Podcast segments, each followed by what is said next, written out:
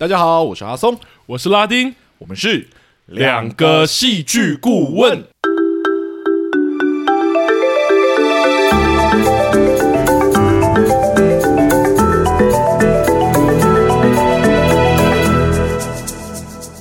又，谢谢大家回来收听我们的节目，欢迎大家回来。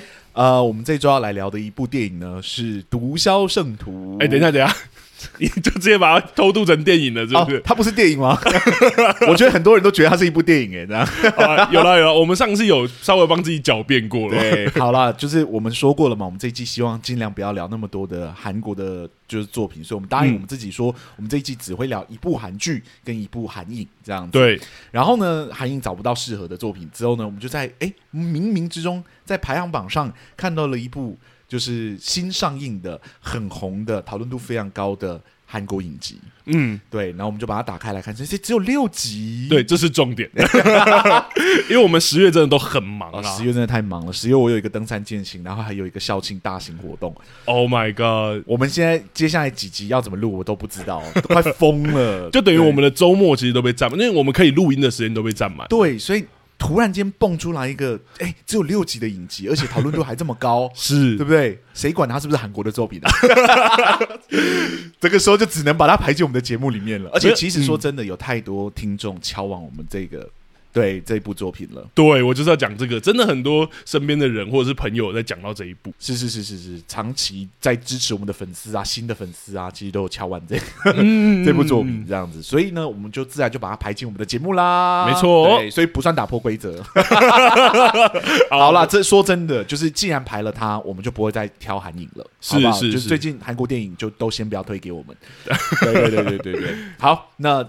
今天就是要来聊这部《毒枭圣徒》，但是在我们节目开始之前呢，我们一样是要来念一下有新一轮赞助我们的听众。没错，又有来赞助我们听众了。没错，而且这这两个就是新的。赞助户，嗯，他们都不是真的赞助而已哦，他们是订阅我们的节目，哇！就像我们上次就是有讲说，有 一位有一位听众订阅我们之后呢，就哎，就有听众觉得啊，原来还有订阅的方式，所以他们就都选择了订阅的方式订阅我们。怎么感觉肩膀上负担越来越重？因为我们是很小额、很小额的订阅金额，是啦，是啊，但真的很开心啦。对对对对，我觉得因为。有一些订阅户，就是他们订阅的金额会蛮高的，嗯、然后他们就会为订阅户自己制作一个，就是只属于订阅户听得到的节目啊。那个 YouTube 或者是 Podcast 都很多，没错没错，借此来吸引更多的听众来订阅嘛。可是我们其实没有那么想要。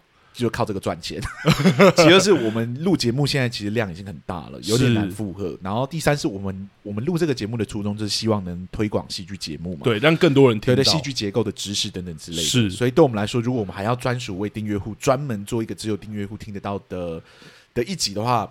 感觉跟我们的初衷有点违背，所以我们当时在定就是选择订阅的金额的时候，我们就是特别压的比较低一点点。嗯嗯嗯。然后我们希望说，大家订阅我们是希望我们能持续做下去，是一种就是鼓励我们的方式，对，支持，对对对对，而不是说哦，一个 premium 就是有就专属会员的频道等等之类的。懂。但我们还是不要把话说死，搞不好以后有机会做这个。以后的时候，以后再说，对，对真的再说。你看，我们今天都聊毒枭圣徒了，有什么事情是不可能的，对不对？OK OK，好啦，但是就是呃呃，我们回到我们的听众，对，第一个订阅我们新新的一轮订阅户的听众叫做 Mera，嗯，对，M E R A，然后 Mera 呢，如果是我认识的那个 Mera 的话，就是从很早期很早期就在支持我们的听众。有，我很常看到你们在聊天，对，然后就是我们长期在做交流。但我忘了第一次他密我的时候到底是什么时候，有点久了，欸，对，会不会是二十五、二十一？我其实也可能要划回去。我已经感觉已经真的聊了很多，因为我虽然不会回应，我刚刚说看到是看到讯息啦，因为我虽然不会回应，但我都还是会看大家的留言。这样，我如果没记错的话，他好像是二十五、二十一的时候密我们啊，然后，然后我们从那时候开始就疯狂的聊天，然后我才知道说，原来他从第一季的时候就有开始听我们的节目了哇，而且他还有特别帮我们写了一篇文章。就是有关二十五二十一的时候，他有提到我们的节目。嗯、对我有在 IG 上就分享他的文章连接，真的很感谢 Mira，非常非常的谢谢你。等一下我们要念一下人家的留言，对对对对。人家订阅是有留言的哈。呃，是。他的留言叫做呃，他的留言是这样写的，就是为了可以抢先知道你们是否要停更，就是我们上次有说的，就是因为有订阅户了，停更要跟人家讲这样子，没错。然后就说一定要支持订阅的啊，感谢你们无论正评负评，一直都是尽量理性的解说，是我睡前的最佳伙伴，爱你们哇！睡前听我们节目会不会有点哈扣？哎、欸，我们的节目都蛮长的哎，睡前听到底是一个什么样的概念？对啊，而且我其实蛮好奇，说我们这么讲这个理性的东西是很助眠嘛？开玩笑啦，是一个就是就好像以前在听老师讲课，然后听听听就睡着，原来是这种方向这样子，没有开开玩笑，但我觉得还是很开心，尤其是就有说我们理性整理这一块，我们确实在整理文稿或什么，我们是真的蛮坚持说，不管负评证明都要把它说清楚的，是真的蛮花时间的啦。嗯、筹备一一一集的节目，对我们来说，除了追剧之外，还要准备很多的文稿。哇，真的是有时候会想说，我这干脆停更了。结果现在就开始出现订阅户，忽然间又不能停更了，这样子。但还是很开心，真的很开心看到这样。对对对对，而且他说睡前听我们的节目，等于说就是说，如果他是平常十一点睡，然后我们有一些集数是就是两个小时，他就要从九点开始听我们的节目。不是不是，不要连这种事那么认真。他搞不好是听一听就睡着了，像我们刚刚讲老师类的。但有听众跟我讲说，嗯，他不会在睡前听我们的节目，因为他觉得睡前就是。是听，然后不小心睡着之后，他隔天起来还要找，就是我到底听到哪里，很痛苦，这样。对，所以他都会挑一个比较清醒的阶段，就是去听节目。嗯，其实有一些听众说，我们聊的内容还真的是太硬核，他们其实在听的时候很难真的去做自己的事情，因为很多人听 podcast 是在做自己的事，像我就是骑车的时候听，嗯嗯嗯，对，然后有人是工作的时候听，但听我们的节目好像就是真的就是你得泡茶，然后准备一些饼干，然后就边听，然后边想，哦，原来是这个，因为只要稍微没有听到一段话或一句话，你可能就听不听不、嗯、听不出来那个就是转折是怎么回事，懂？为什么我们都要讲这个？对，怎么忽然间接到那里等等之类的，嗯、对。所以呃，所以我们才有闲聊篇嘛。我也要讲这个。对对对，所以我们才诞生了我们的闲聊篇，然后就是加重我们自己的工作量。好，不能这样子，不能再就是讲听众订阅户的时候抱怨啊。我觉得今天负负能量很多。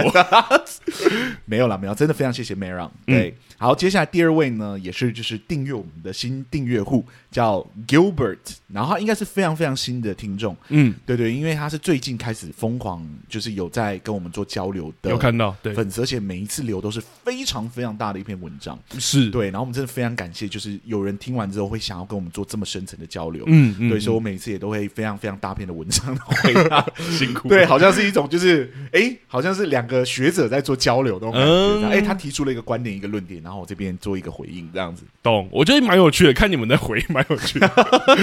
你这边隔岸观虎斗，我们偶尔要自己帮忙回一下。你看人家密了，你就要加入嘛，对，但我有时候怕前因后果没好，我会努力加入，好不好？对，但真的非常开心。我们其实非常鼓励听众跟我们做这样的交流，因为有时候我们聊一个概念，聊到一个阶段的时候，其实，哎。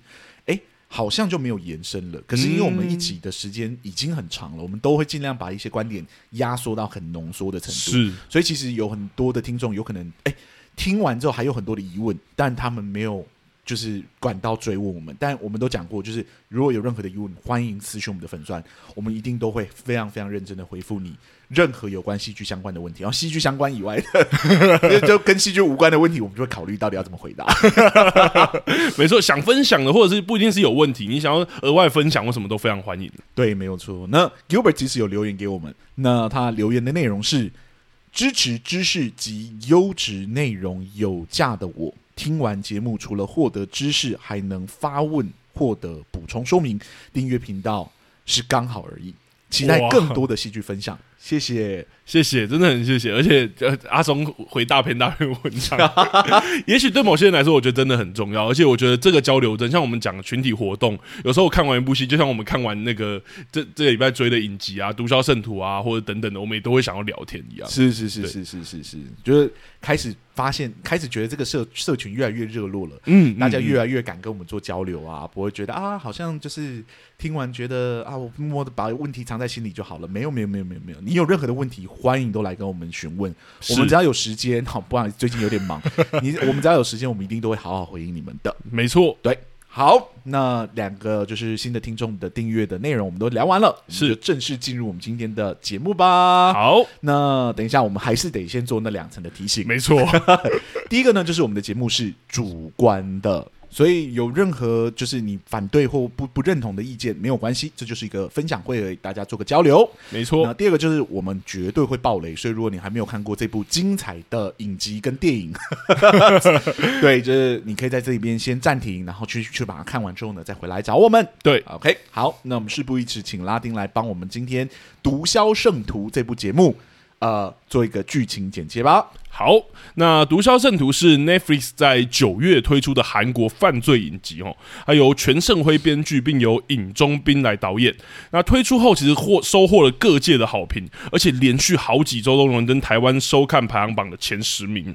故事讲述韩国人姜仁九为了发财，跟好朋友一起前往南美洲的一个小国叫苏里南，他发展了渔业生意，没想到被卷入贩毒的风波里面，好友丧命，自己也陷入牢狱之灾。经过国情局探员的解释，着，江仁九才发现，原来自己被神父全耀焕，呃，全耀焕 名字对，全耀焕陷害。而且表面是神父的全要换呢，竟然是一个十恶不赦的大毒枭。国情局呢，向江仁九就伸出手，说提供一个为好友复仇的好机会，可是非常危险。那便是江仁九必须扮演毒贩，引诱抓捕全要换。嗯哼，这大概就是一个关于这样贩毒卧底、有点警匪，然后甚至有包含动作的一个影集。对，所以真的还蛮像电影的。它就是电影，不是因为它。主要演员都是演电影出身的，啊，是都是很有名的电影演员，啊，真的大咖云集。对啊，好，那我这边就直接来问阿松好了。请说，我觉得这一部真的蛮有趣的事情是，它也不是我们第一部聊类似这种。卧底啊，或者是呃，就是潜伏的故事了。嗯、然后在这一部里面，我觉得特别有趣的是，主角他其实不是警匪，他不是任何一方，他是真的是一个平民的感觉，对，他是个平民。对，然后我觉得这个结构蛮有趣的。那我想说，阿松以戏剧顾问角度，会不会有什么想聊的，或者说看完整部影集哦，整部电影的整体看法也可以这样。嗯、好了，整部影集了，我们不要在那边 自欺欺人到底的。好，从各个角度来看呢，啊，《毒枭圣徒》都称得上是非常精致的作品哦。无论是剧中的每一个人物的个人特质，或者是剧情上的推进，在剧本、演员、导演的创作上面呢，啊，无一不是上乘之作哦。嗯，真不愧是接近电影规模的制作，整个观看体验真的是非常非常的流畅、舒服，令人惊艳无比哦。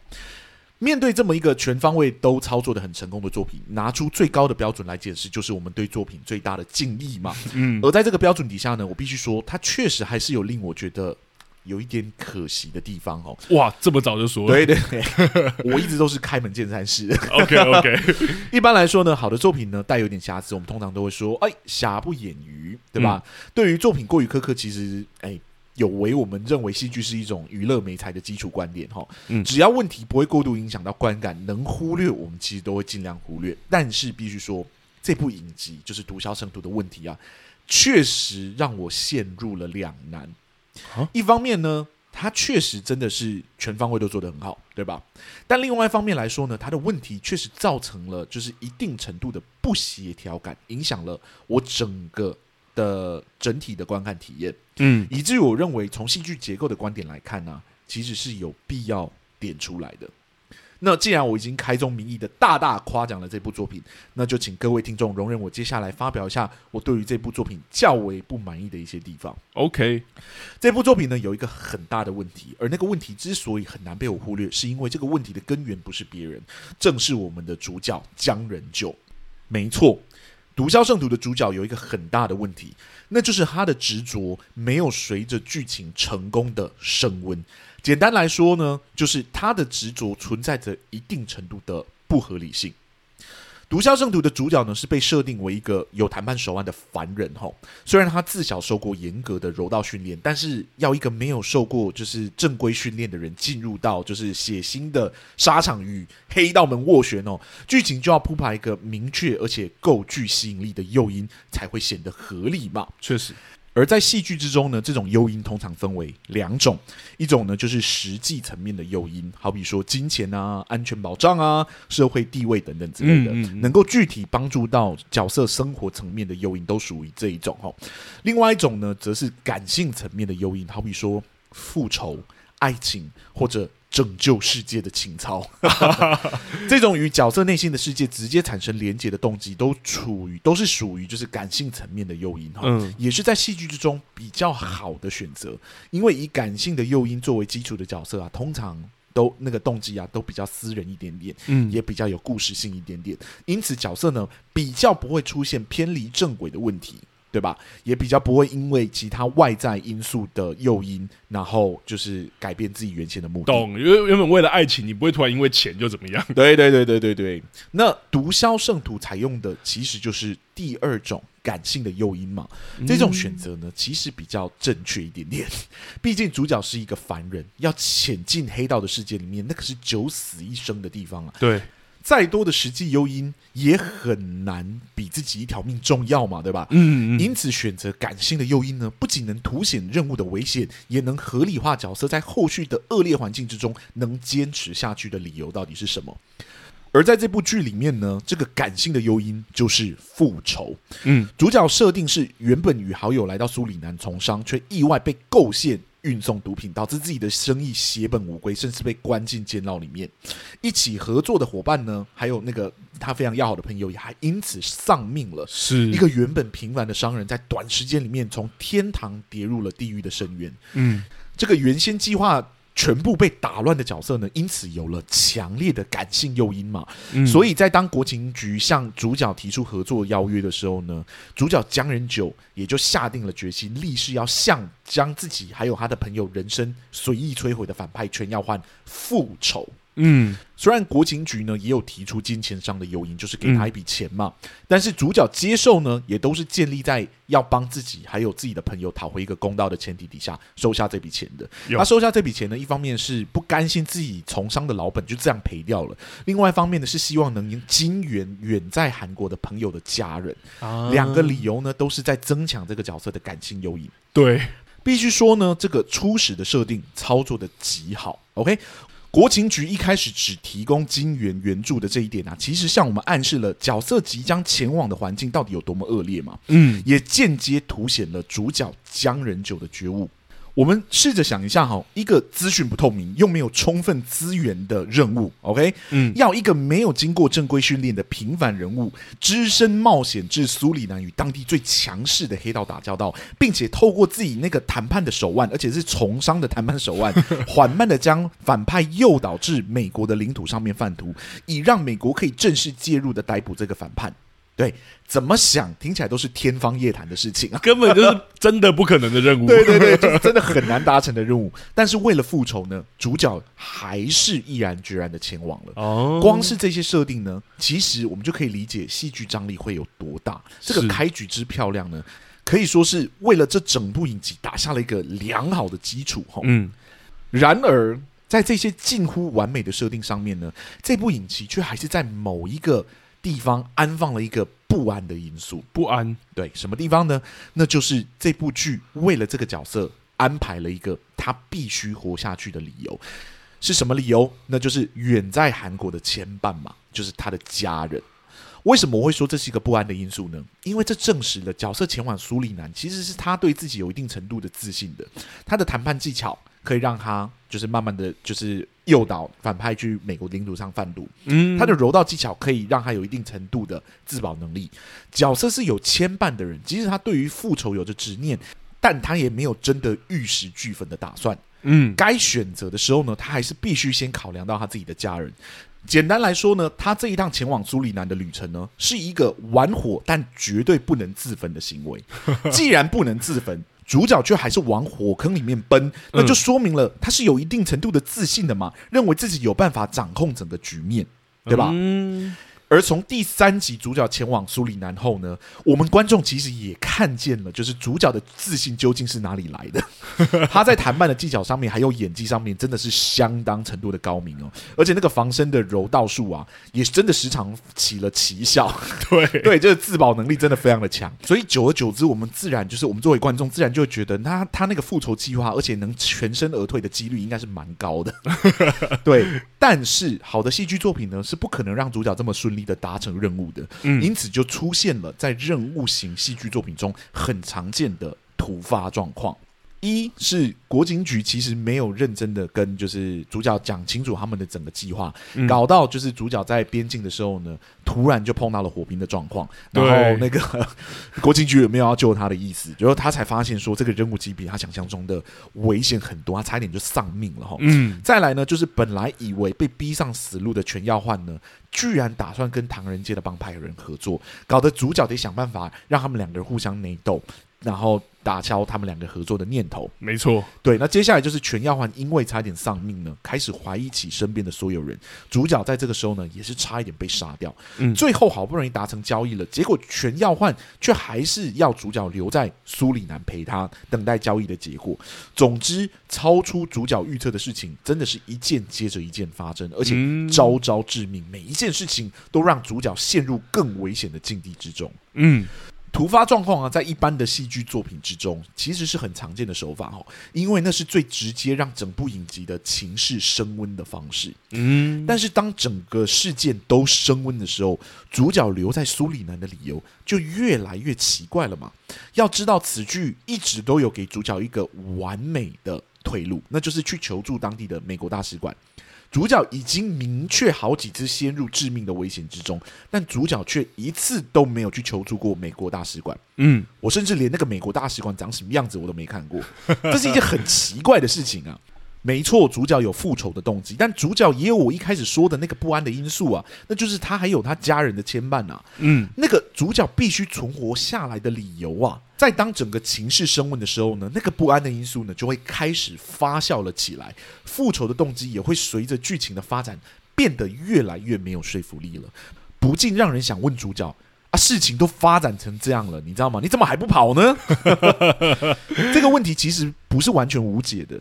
通常情势升温啊，导致原本动机变得薄弱的时候呢，只要让主角的执着一起升温就可以了嘛，对吧？嗯嗯、而这这个让执着升温的方法呢，不外乎就是三个：一个呢是反复提醒主角的初心；二呢是增加新的牺牲者或者威胁；再不然呢就是主角增加新的动机。哦，好，我们来一个一个讲哦。第一个方法呢，反复提醒主角当初加入这个任务的理由，那就是那个朋友的死亡嘛。嗯，让这个角色想起来当初的恨意，让他有动力把这个任务给继续执行下去。但这条路呢，却被这个剧本硬生生给截断了哈，因为他们安排了一个反派承认错误的场景。OK，反派在与主角们初步达成协议的时候呢，就向主角讲了班窑事件。这一件事情呢，其实是他无心造成的憾事。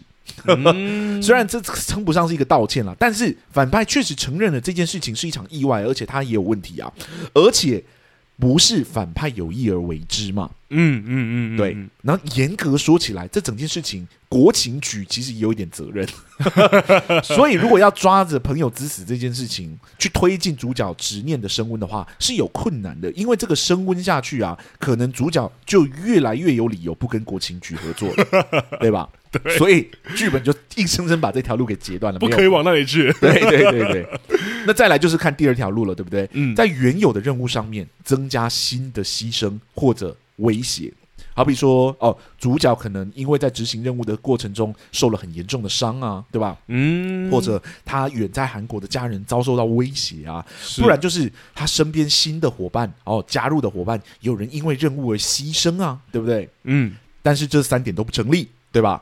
因为主角唯一一次因为他人的行为陷入险境，就是只有在边境做毒品交易那一次，呃，对吧？就是哎，国情局就抛下他不管，他要想办法自己逃离，对，那开着货车这样。对。然后主角在这一次的事件之中，其实也没有受到什么伤啊，对吧？那主角的家人也没有受到什么真正的威胁。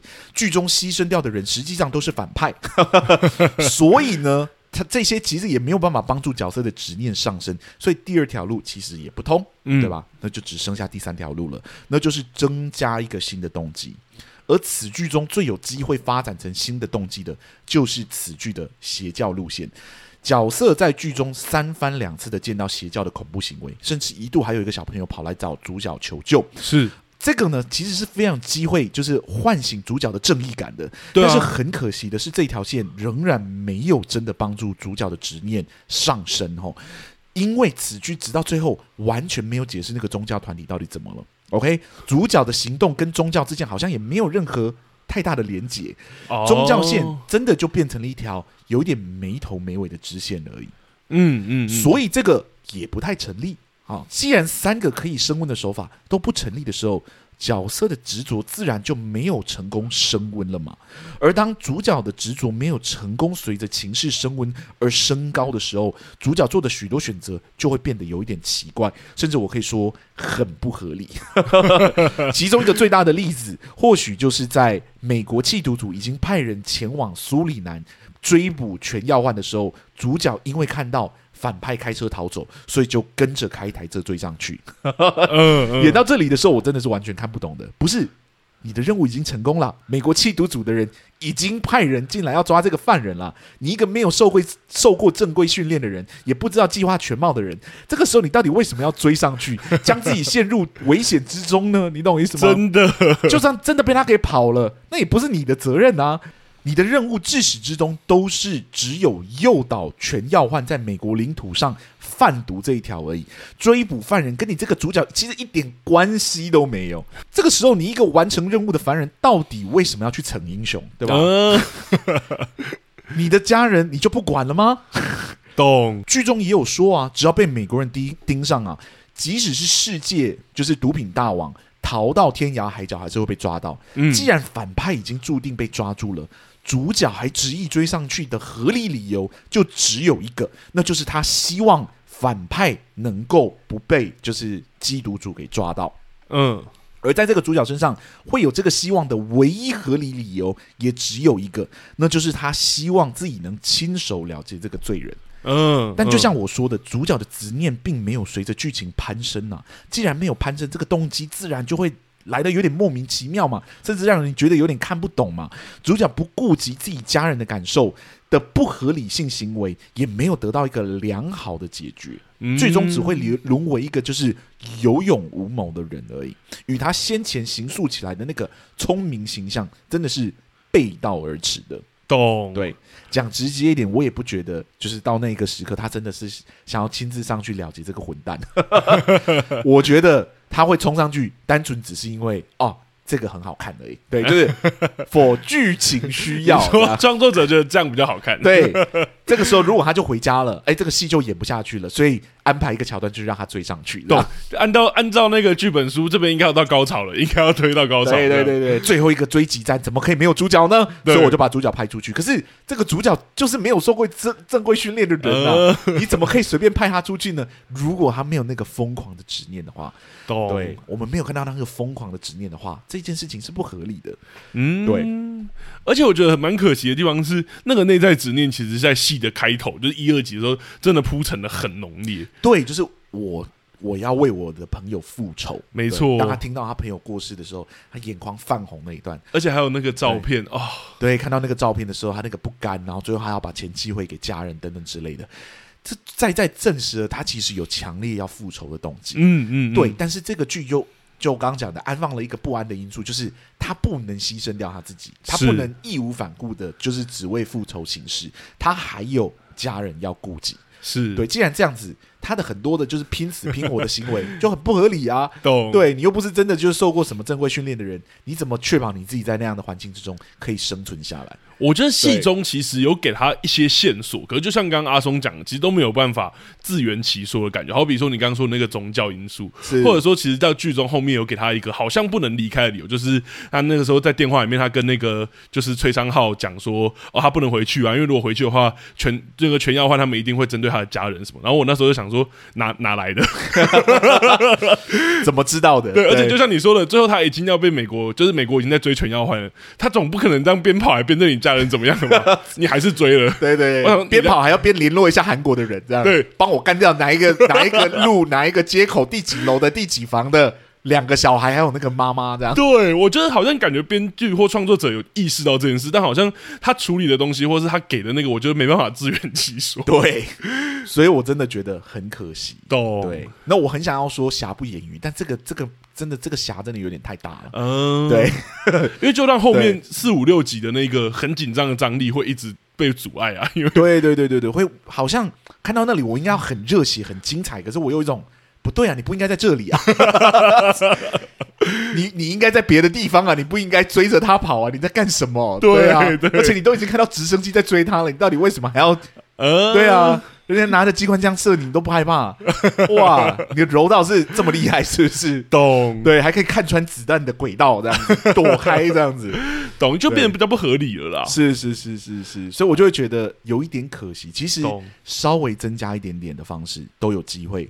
对，就是让这个角色的情势升温。我刚刚讲的那几个方式，这部剧里面其实都有那个潜力去发展。没错，对，好比提醒朋友的死亡啊，等等之类，其实可以让全耀焕是用羞辱的方式去讲这件事情嘛。嗯嗯嗯，嗯，对，就是 possible。对，我觉得有太多可能性，而且其实都不会真的破坏目前的结构。对对，或者在那一次的战争之中，或者那一次的枪战之中，他确实中弹了。嗯，对，然后他非常的火大。对，嗯，他可能失去了一条手，他有他有。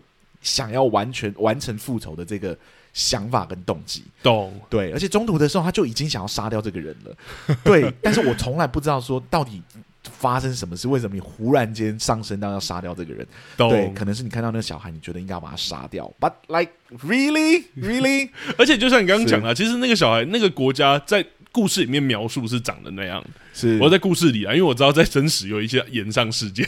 哦，真的 对，因为就是韩国的原剧剧名就叫做苏里南啊，然后所以苏里南就 对，但我说在故事里面那个国家长那样嘛，所以所以那个那个我们真的不知道说那个全耀焕死了，但那个宗教会不会被消灭，或者说那个小女孩到底会怎样，会不会更惨？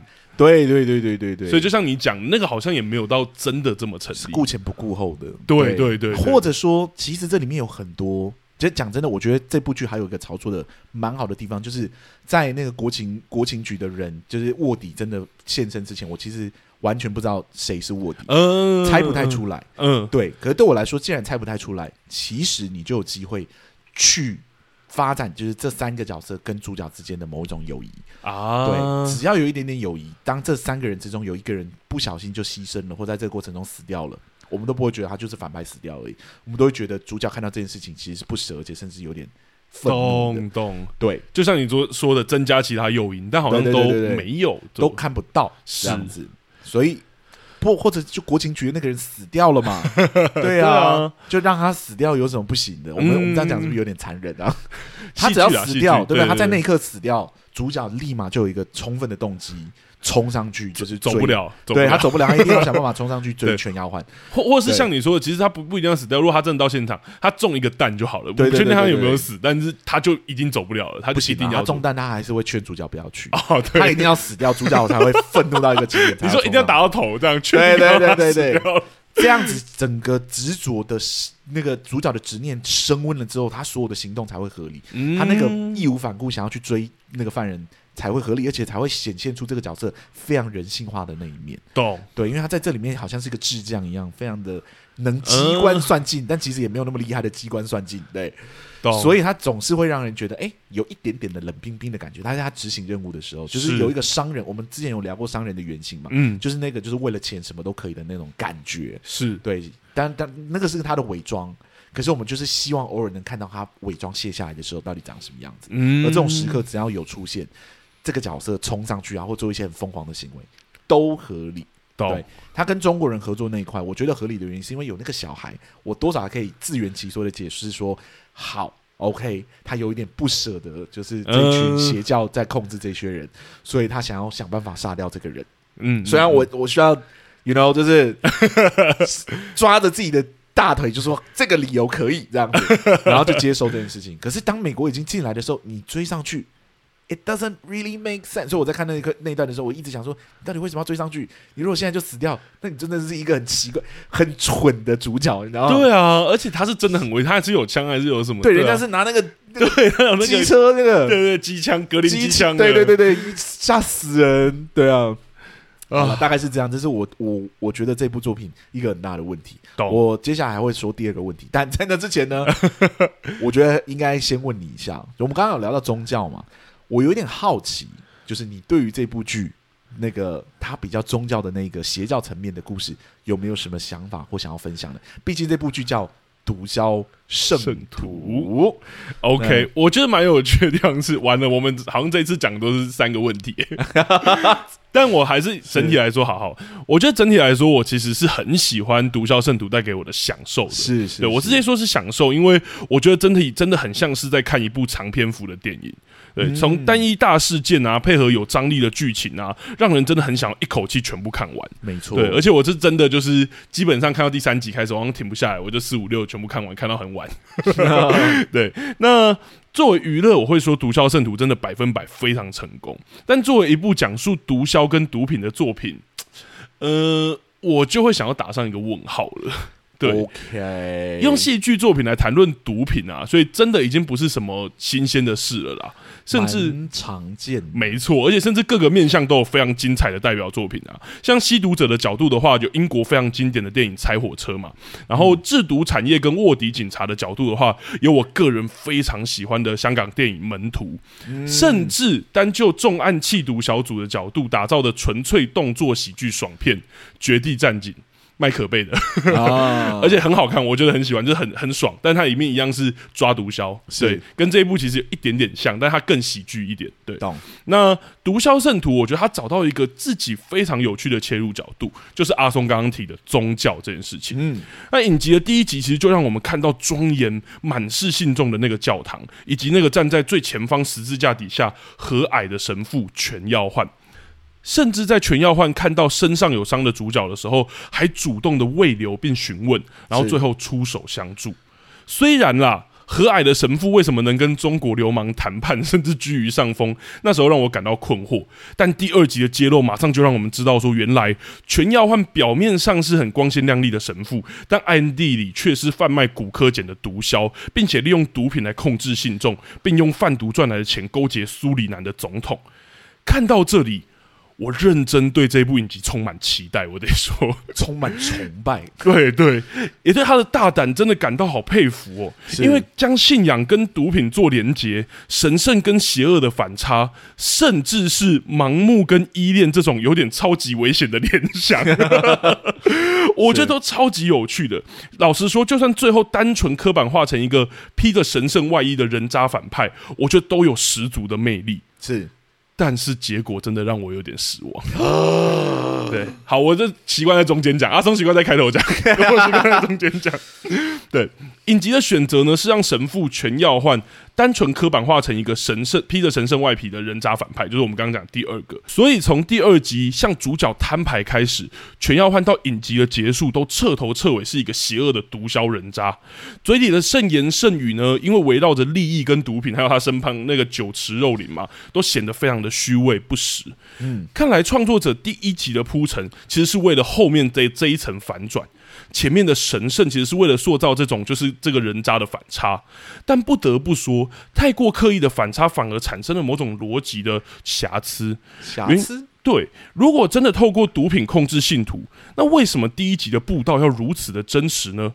如果信徒贪图的真的是那一小杯毒品就好了，那全要换也深知如此的情况下，为什么整场的布道要这么完整，他们戏要演得这么足呢？对，而且这么着重在神父的语言上面。好了，撇除这个逻辑的小瑕疵好了，这样的安排其实也很可惜了。第一集建立起来的那个神父的形象，神职人员的庄严跟神圣，配合大批的信众，这些辛苦建立起来的形象，在第二集被揭露说其实不建立也没有关系的时候，真的会有点奇怪。为什么会说不建立也没有关系呢？因为全要换其实是用毒品控制信众。根本没有必要那么真实的布道啊！况且他已经收买苏里南的总统了嘛，所以也没有必要那么认真的去扮演这件事情嘛。对，但如果创作者就是想要利用这样的方式营造反差，给观众一个很大的惊喜，用一整集来铺陈哦，这样，就算真的有小瑕疵好了，好像也不会真的造成什么动摇的大问题。我的意思也就是说，这部影集扣除第一集，它其实就真的是创作者要讲述一个虚伪身份贩毒的坏蛋的故事。啊哈，也就是说，扣除掉第一集，其实全要换是什么身份，其实都没有关系。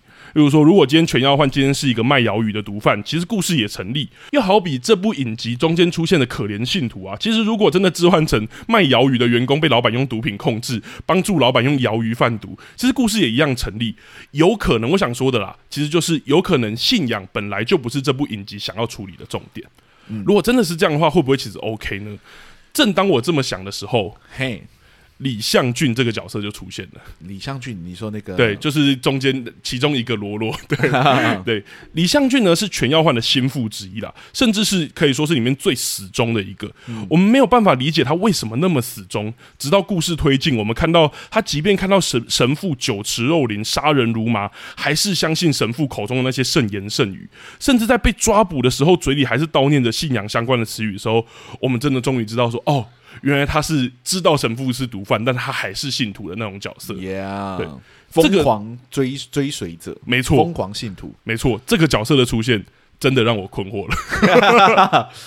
安插一个因为信仰盲目而追随神父的疯狂角色，其实无疑就显现作者其实是有意识到信仰题材的潜力的嘛。是，但撇除这一点，其他地方却完全没有琢磨，尤其是在后四集的时候，就完全没有琢磨。这不禁让我感到有点困惑。如果创作者真的发现到了这样的故事，就是用信仰来说毒品的故事的潜力，为什么不好好发挥呢？我觉得目前的处理对我来说就有点不上不下。安插李向军这个角色，让观众意识到信仰这个主题，但其他元素好像都没有与之互动。而如果观众不去理会信仰这个主题，那李相俊的角色又会让人没有办法理解了。就像刚刚讲的，最后我可能只能说他真的是一个疯子而已。对，不是只有他而已。后面那个黑人，那个黑人在保护那个，对对对对，也是说哦，一定要保护那个牧师这样。对对对对对，啊对，那个保镖，对那个保镖，那个黑人保镖，我想啊。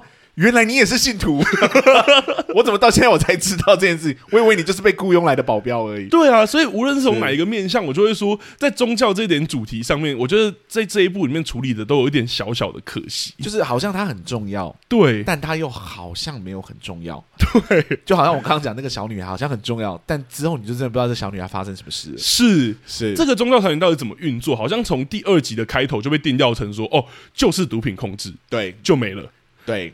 可是信，我们都知道信仰有很多，像我们刚刚讲很危险可以讨论，对，对，或者是其实最近台台剧也有在讲邪教的故事啊，是是，是，或者是 Netflix 有一连串的纪录片在讲邪教故事，其实我觉得都有很多可以跟毒品玩味的东西，甚至甚至讲一个最直接的那个门徒，他没有宗教的成分。但它里面就有在讲瘾或是信仰这件事情，嗯，对，他就有讲说纯粹的商人，然后跟有信仰人，有信仰人搞不好比较可怕，在那个故事里面。但是在这一出故事里面，我觉得他对我来说不是呃有什么巨大问题，而是我觉得处理的不上不下，对，卡在中间。它好像是一个面具，没错没错。然后你把它拿掉了，我不应我看到底下的人了，我就不应该去在意那个面具是什么。可是哎，这个面具又时常。又又出现在他身边，对对对对，因为我好像就真的看到第二集，我好像想说，好了好了，他应该就真的是毒枭大坏蛋的故事而已。对对对对，结果后面像你刚刚说的李相君或者是那个黑人，我想说，哈，那个黑人像你刚刚讲的，对啊，莫名其妙。是，而且我觉得这个真是一个很有潜力发挥的事情，没错，因为这个角色时常即使不是在跟他信徒讲话的时候，他还是会把。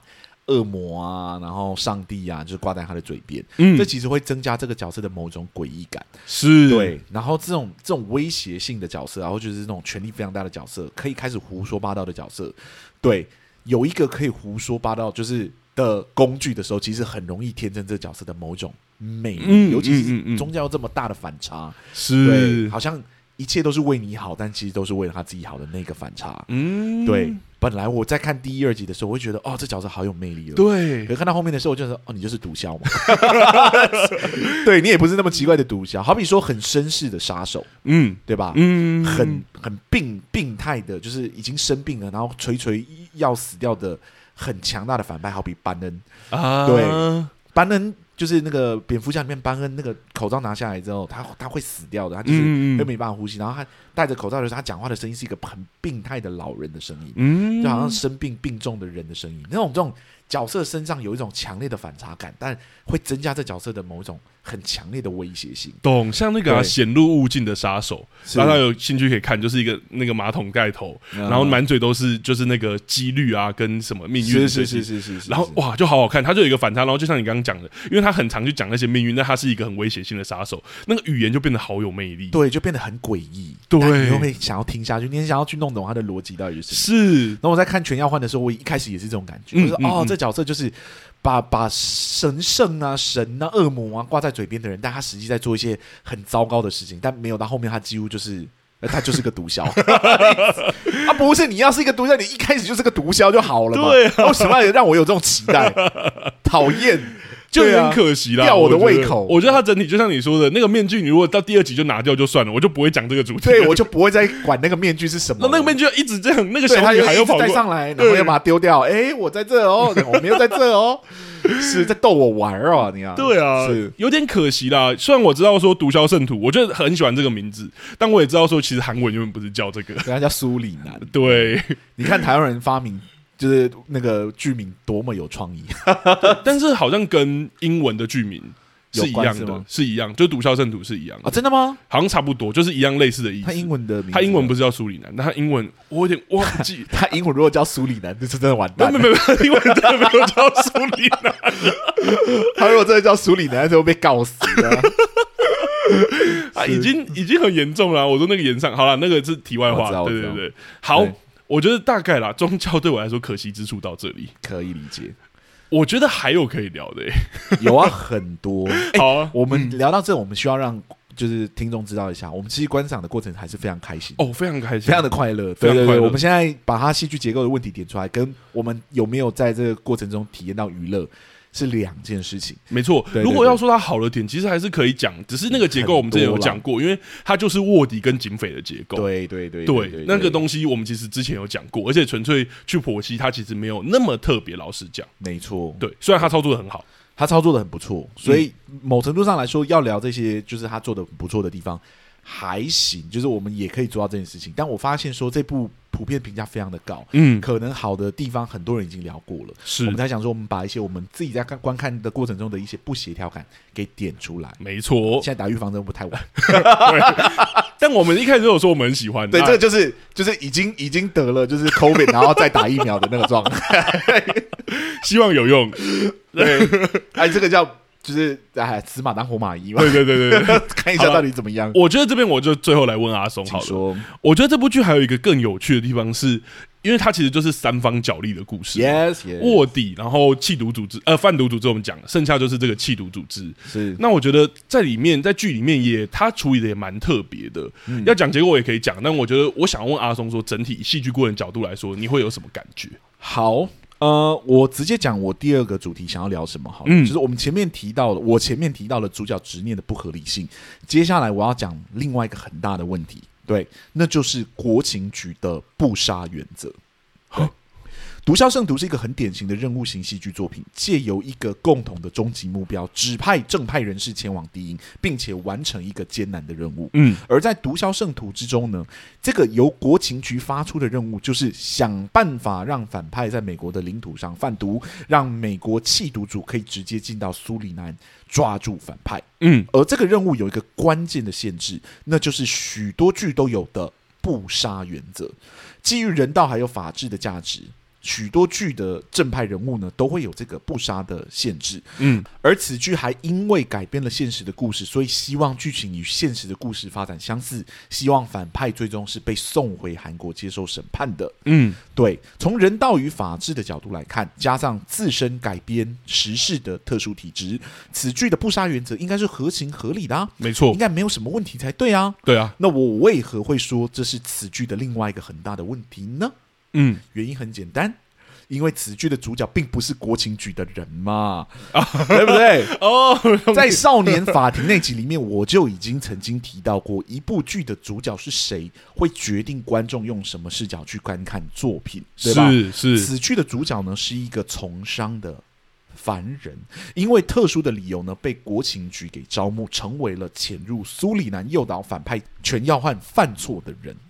然而，即使是被国情局给招募，主角江仁九毕竟不是受过正规训练出来的间谍，他本人并不会，也没有义务要坚守国情局自我设限的不杀原则。对啊。而因为江人九是此剧的主角，身为观众的我们自然也会以他的价值观为主的去观看这整部作品嘛。既然主角没有坚守不杀原则的理由，我们自然也不会视这个限制为理所当然的事情。更不用说主角加入这整个计划，并不是基于什么正义的理由，而是因为私心想要复仇而已。嗯，在这个前提底下，国情局作为发出任务的单位，既然要主角坚守不杀的原则，自然就要给主角一个合理的理由，我们与主角才会真的买单嘛。嗯，那为何解释这个原则会如此的重要呢？因为这可以说是这整个任务之中最困难的环节。面对动不动就持枪持枪要要挟身边人的。那个全要换，身边还不乏有一批就是全副武装的护卫，要生擒他简直就是天方夜谭呐！更不用说执行这个任务的人是一个从来没有受过正规训训练的那个从商的凡人哦。嗯，要他在最危急的时刻都不可以动杀念，这个本身就是一个非常不符合常理的要求嘛。就像我前面所说的，《毒枭圣徒》是一个典型的任务型戏剧作品，任务本身就是这整部剧的架构，也就是每一个人物的。最终目标，嗯，如果这个任务本身存在着不合逻辑的 bug，是会大大的影响观感的。其实，这个不杀的原则是法治社会的一个基本原则。如果剧本没有过度强调这件事情的话，观众某程度上是可以忽略的。但此剧却在第四集的时候，主角在看到小女生在雨中被邪教的人给带走了之后呢，嗯，他突然冷不防的就向国情局里面的人问了一个问题，那就是。为何要绕这么大一圈抓住反派？为什么不一开始杀掉他就好了？嗯。我记得我原本在看的时候，其实没有想太多。结果突然听到主角这么冷不防的问了那个问题之后，我心里马上冒出一句：“要死啊！” 你知道吗？这个问题不能问啊！知道吗？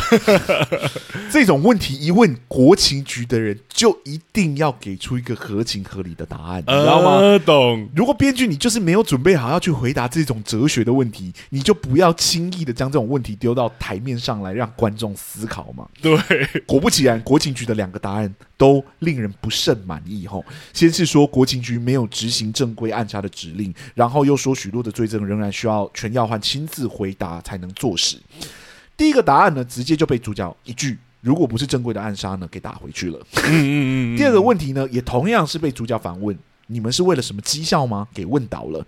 更重要的是，主角后来居然自己就找上中国黑帮，与他们拟定了一个暗杀计划。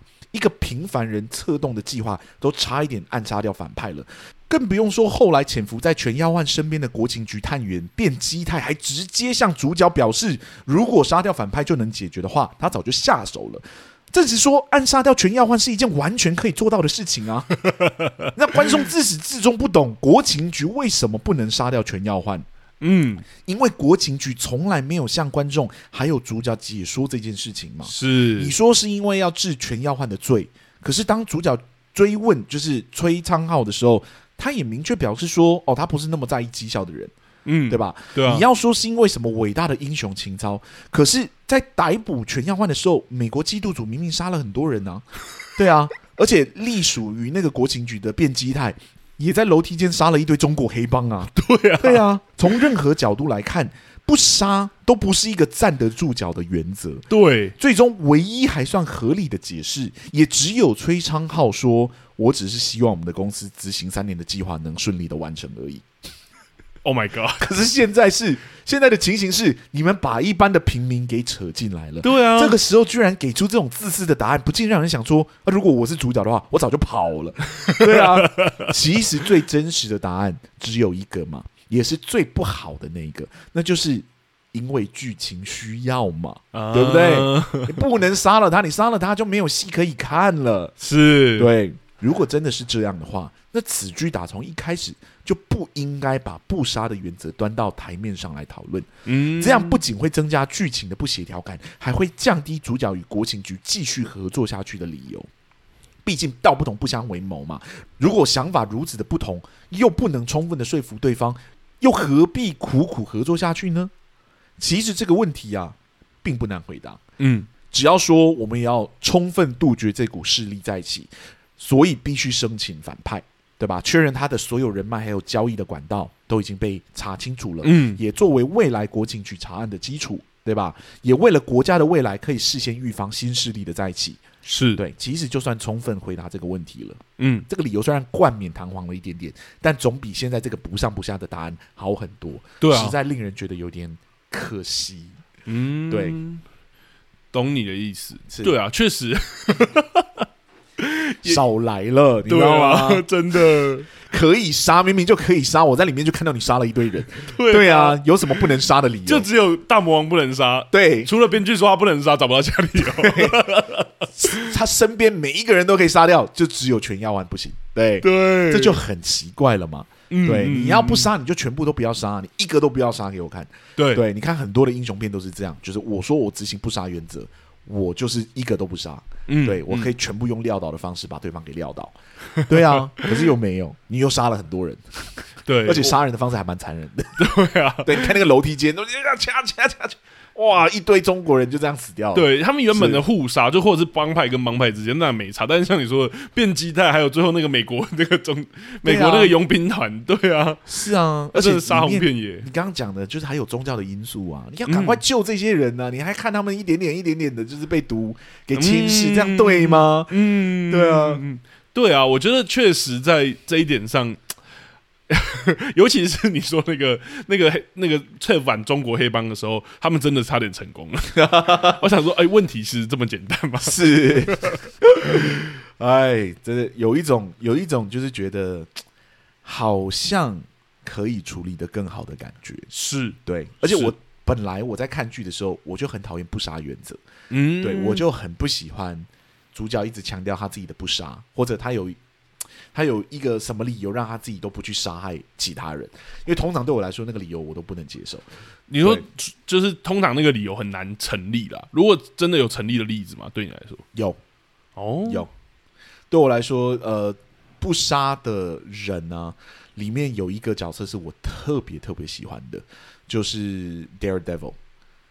哦，夜魔侠，夜魔侠，嗯，对他，他是一个不杀原则的英雄。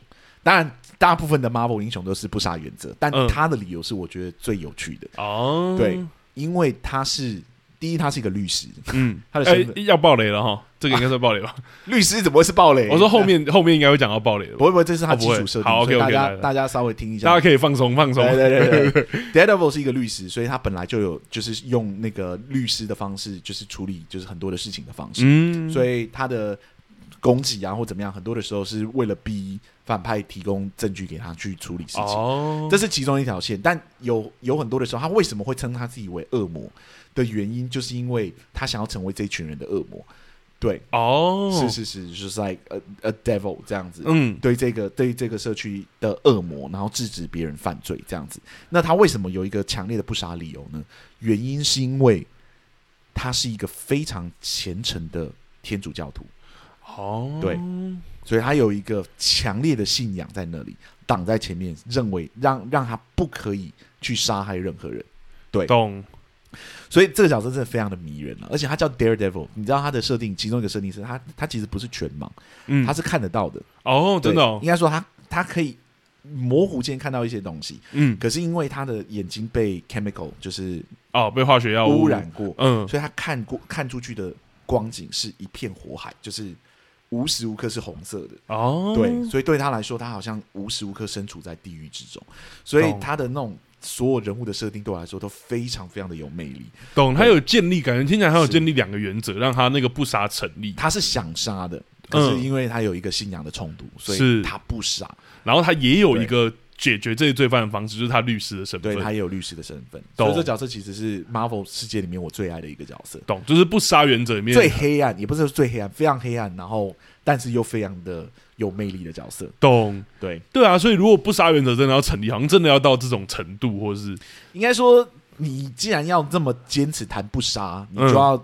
至少谈到这个程度，你知道吗？如果你不讲，其实我们一般就不会去想那么多，对吧？对啊，对啊，啊，英雄就是不杀嘛，这是很正常的。对，或者是哦，国情局国家处理事情，可能就是就尽量能不要伤及无辜就不要伤及无辜。OK，understand，对，completely understand，对。可你这剧就明显有一有一个场次认真跟我讨论说为什么不能杀了他，呃，对，而且是主角提问，而且主角还很想杀了他。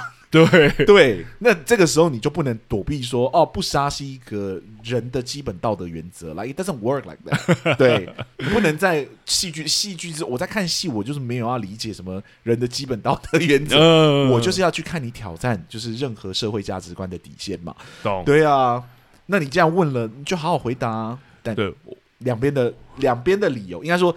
国情局的理由对我来说是完全不合理的，嗯，就写的非常的非常的糟糕，让我看完我只有觉得没有，你们就是应该要杀掉全要焕，我完全不觉得你把他送回韩国有什么意义。对，懂。我觉得很有趣的是，戏剧顾问真的，你要么就不要提。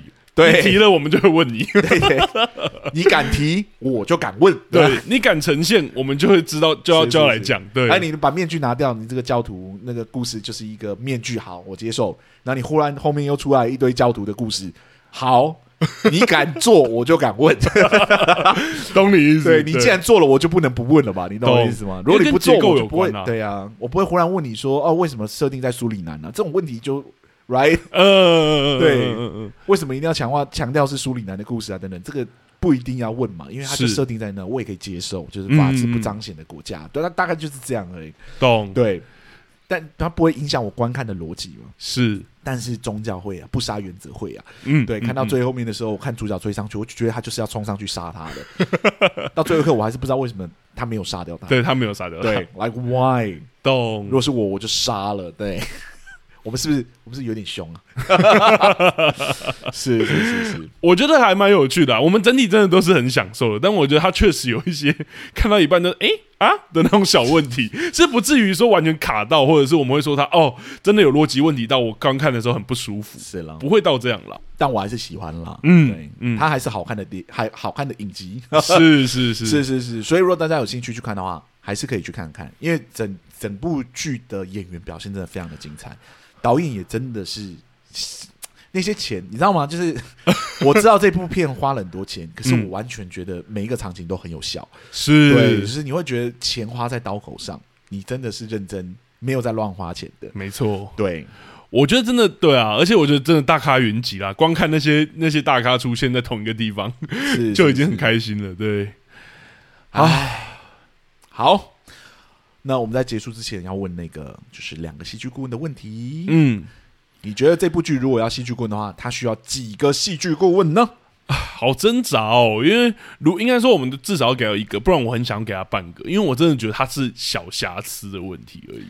我们这样子讲下来，你还觉得是小瑕疵？就是这些问题，我都觉得一个戏剧顾应该说一个戏剧顾问绝对可以解决掉这些问题，一起解决掉，对吧？这三个问题，一个戏剧顾问一一定可以一起解决掉，应该可以一起点出来。对，而且而且对我来说，处理起来，以像刚刚讲的，这个戏剧本身就有处理这些问题的潜力，懂？也没有那么费力了，我觉得。对，修改这些东西其实没有那么没有那么花时间。对，我就给一个吧，因为我觉得他还是需要，他还是需要，我也会给一个，因为我觉得前面说的那些问题。真的很可惜，因为我在看的时候热血不起来，最后热血不起来的原因大多都跟这些有关。嗯嗯，对，就是我想，嗯嗯，所以宗教你到底是要处理还是没有要处理？然后最后那个黑人讲说神父啊，对，保护神父这样，然后一个人留下来断后。我想说，哇，这是圣徒哎、欸，真的是 对对对，圣徒般的战斗，他才是圣徒，对他才是那个圣徒这样子。对啊，就会觉得，嗯嗯。对你，所以你到底是有要处理还是你没有要处理？这样子，对对。然后那个那个主角的执念呢、啊，就是你的执念到底为什么这么严重？对，对你到底对他有什么放不下、放不开的地方？他都已经要被抓了，是，对啊。那这些都其实用一点点的方式就有办法完全修掉。对我来说，修这些东西是非常简单的，没错。对，几乎不用动到太多的篇幅，嗯，就解决掉了。而且它的主结构其实不会太大变动。没错，没错。那我们稍微来聊一下里面唯一的台湾的演员吧。哦，对，我觉得他表现不错，哎，不错，不错。我其实没有真的认真看过那个张震的表演。嗯，他名字在里面叫陈震，我觉得取得很偷懒。对，但是我觉得这部我还蛮喜欢的。他那个破破的英语其实很适合这个角色。嗯，对对对。我觉得以往张震比较常被人家讲的是声音嘛。然后，然后在这一部里面，因为我有看过他的一些，好是阿松不会看的片，什么鬼丝，就是号称华语片。你说鬼丝通吗？你要印那个神神奇宝贝啊！我以前很爱那只鬼，我觉得它很可爱。没有，就是一部也是华语，仅次于双瞳跟那个就就是那个叫什么？我们上礼拜聊呃上上就之前聊那个咒的。第三恐怖，听说是第三恐怖的那一部我有看，那我觉得确实在那里面他演的很好，可是他的语言确实在里面会是一个问题。但我觉得在这一部里面，他操作不同方言的方式，我觉得蛮厉害的。嗯，不用担心，我们要讲鬼师的剧情，不要紧张。你讲啊，我其实我就把它剪掉而已。我按静音这样，我听不到，我听不到。但我觉得，我觉得就是他在里面操作方言，而且有些人会真的会说，哎、欸，他方言怎么操作那么多种？但我觉得就很有这个角色的一个一种感觉了。其实我不知道大家，因为我长期居留海外嘛。嗯嗯，哎、欸，我觉得这你应该可以说，对，这很正常啊。对啊，对，我不知道大家对于中国城的想象是什么？他真的是来自世界各地的华人，华人全部会聚集在那里。嗯，像英国的中国城。就是香港人先去的，所以他们的港式文化在英国的就中国城是非常的彰显的。对，对他们过的新年都是中那个港式的新年。对，懂。所以本来就看，就是你去那边会讲各式各样的方言是很正常的。因为像我我的那个那个叫什么寄宿家庭，我在住的时候，其实我的那个老板不是老板，我的寄宿家庭家长，嗯嗯。就是会讲台语、广东话，然后会讲泰语，会讲那个，就是各式各样的语言都会讲的人。对啊，因为我我的你要想象，就是中国人，应该说不要说中国人，华人在任何世界各地的地方，韧性都非常的强。懂。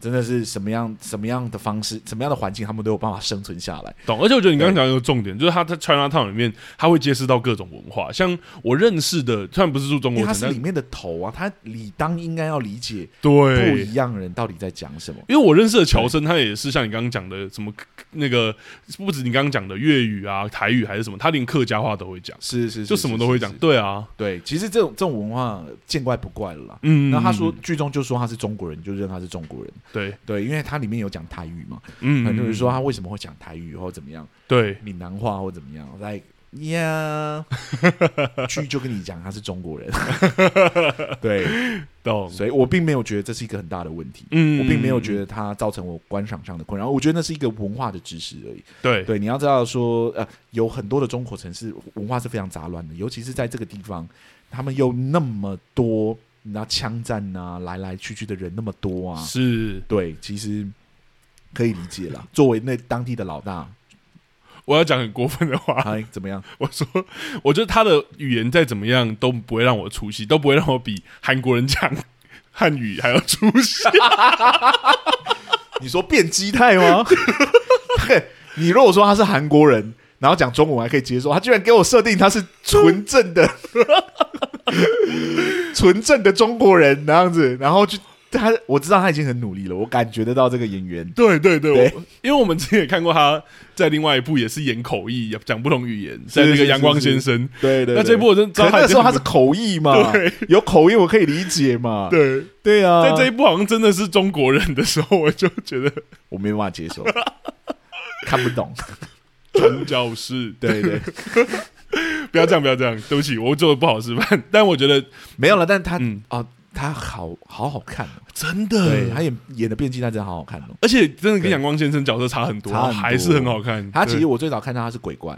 哦，对，他是鬼怪里面，他好像就是鬼怪红起来的，然后之后接的每一个角色风格都哇。很不一样，也是好演员。对对对对对对，然后那个那个男主角，嗯，何振宇，我们之前聊过他那个嘛，就是那个《夏女的诱惑》，对。然后那个黄黄那个叫什么啊？啊那个男那个全耀焕对不对？对对对，全耀焕那个演员黄黄正明好像是这样念，我们念错就算了，对不起。对，他是很常演黑道角色的，嗯，那个演员，我们之前聊过那个啊，当男人恋爱时。反正很大了，那个时候他真的好可爱哦。这个时候他真的这一出他真的好可怕哦。对，但我觉得他的恐怖又不是那么有压迫感的恐怖。嗯，我觉得当他在讲那些很多奇奇怪怪的圣徒的，就是你知道吗？跟宗教相关的故事的时候，我反而比较有感觉。当他开始凶起来的时候，对我来说就是嗯，你就好像弱了一点点，好像没有那个原本的从容不迫的感觉。嗯，对。可是这角色其其实到后面真的就乱套了，所以好像也可以理解。对，对，所以。不错，整体的演员表现都非常非常的好，没错。还有那个剧动脉嘛，他叫什么啊？有点高腰。柳柳演习，好像好像叫这个名字。对，你怎么不说？还有鱿鱼游戏那好朋友，朴海秀，朴海秀，朴海秀。对，好了，这两个演员，朴海秀真的是啊，这这一部里面，我记得我最喜欢的就是他。打电话假装就是他在一堆国情局人面前，然后要跟那个嗯就是全耀焕就是沟通那件事情。哇，那一段他演演技精彩到一个爆炸，高光时刻，好看的要死。对，而且大家嗯，就说说，比如说大家都说鱿鱼游戏的时候看他演坏人，以为这部应该有点坏这样。对，但这部表现真的很很好看，很好看。对，但我觉得那个剧动脉，对，就是刘演熙，嗯，还好，有点，我觉得这这部好像没有他在，我觉得没有发，我觉得还是好看，嗯，对，但是我觉得没有他在演剧动脉的时候来的有魅力，对。对，可能是他这次演一个小白脸。对对是是是，可是我一直看不懂他到底是做什么的。对我后来去查才知道，好像他好像是律师、顾问律师，对对，顾问律师还是怎么样？对，完全看不太出来。对，而且定位好像他是大脑，但其实，在剧里面你很难看到这件事，好像他反而是被摆布的。没错没错。所以我觉得，就是就算是我们有三个批评的点，嗯，但为了这群演员，我觉得都值得一去一看一下，真的是很好，而且。真的那些问题，就像我们讲的，一个戏剧顾问一次可以解决三个问题啦。没错，这个问题，这些问题其实都是可以轻松解决。我们只是鸡蛋里挑骨头。要真的这样讲，因为这些问题是 真的不会到像我们以往聊的某些问题，是真的会中断你看戏的节奏。对对，不是不是像我们在聊妈别闹了那种，就是还是要把人家抓出来编一下，是不是？怎么样？你知道为什么要聊毒枭圣徒吗？嗯，而且下一周要聊那个捍卫战士。嗯，对，原因就是因为我觉得。看不好看的剧真的太痛苦了。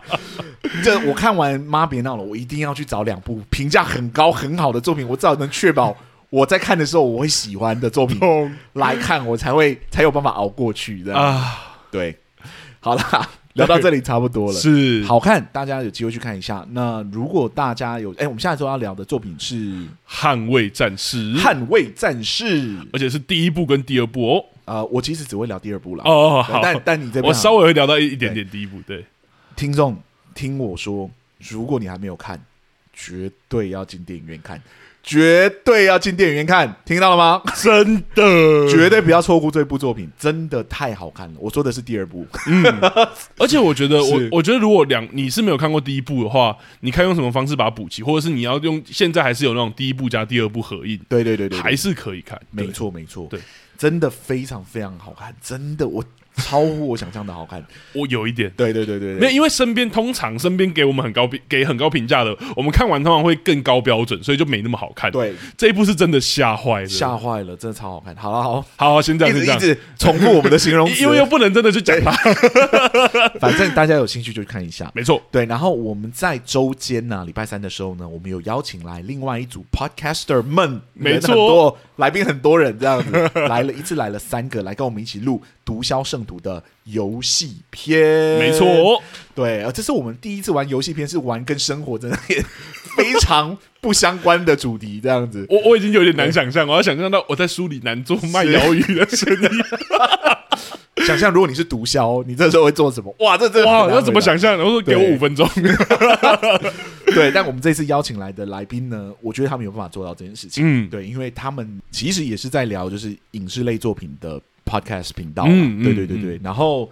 光是听他的名字，其实很难 很难知道这件事情，因为他们名字叫三嘴三舌。对对。然后我第一次看的时候，我其实也不知道他们原来是有在聊影剧影影剧的，或者就是在聊就是懂，因为听起来很像是某种闲聊类，或者是呃，就是谈话类的。对对，我以为是纯谈话类，就没有想到他们居然是有在分析那个戏剧类作品的节目，而且分析的还不错。嗯，对对对。然后呃，他们邀请我们去上他们的节目，就说：“哎，那你们要不要来我们的节目玩一下？” 好了，有关他们更多的介绍，我们下个礼拜应该说礼拜三的时候，我们会让他们再向各位就是自我介绍一下他们的，对，自我介绍一下他们的节目，这样子。嗯，好，那我们两个戏剧顾问今天录到这里，如果有任何的问题或者想要赞助我们的话，都欢迎来私讯我们哦。没错，可以的话也可以帮我们按一下订阅钮，让更多人可以听见我们。没错，好，今天就这样喽，拜拜，拜拜，谢谢大家，谢谢大家。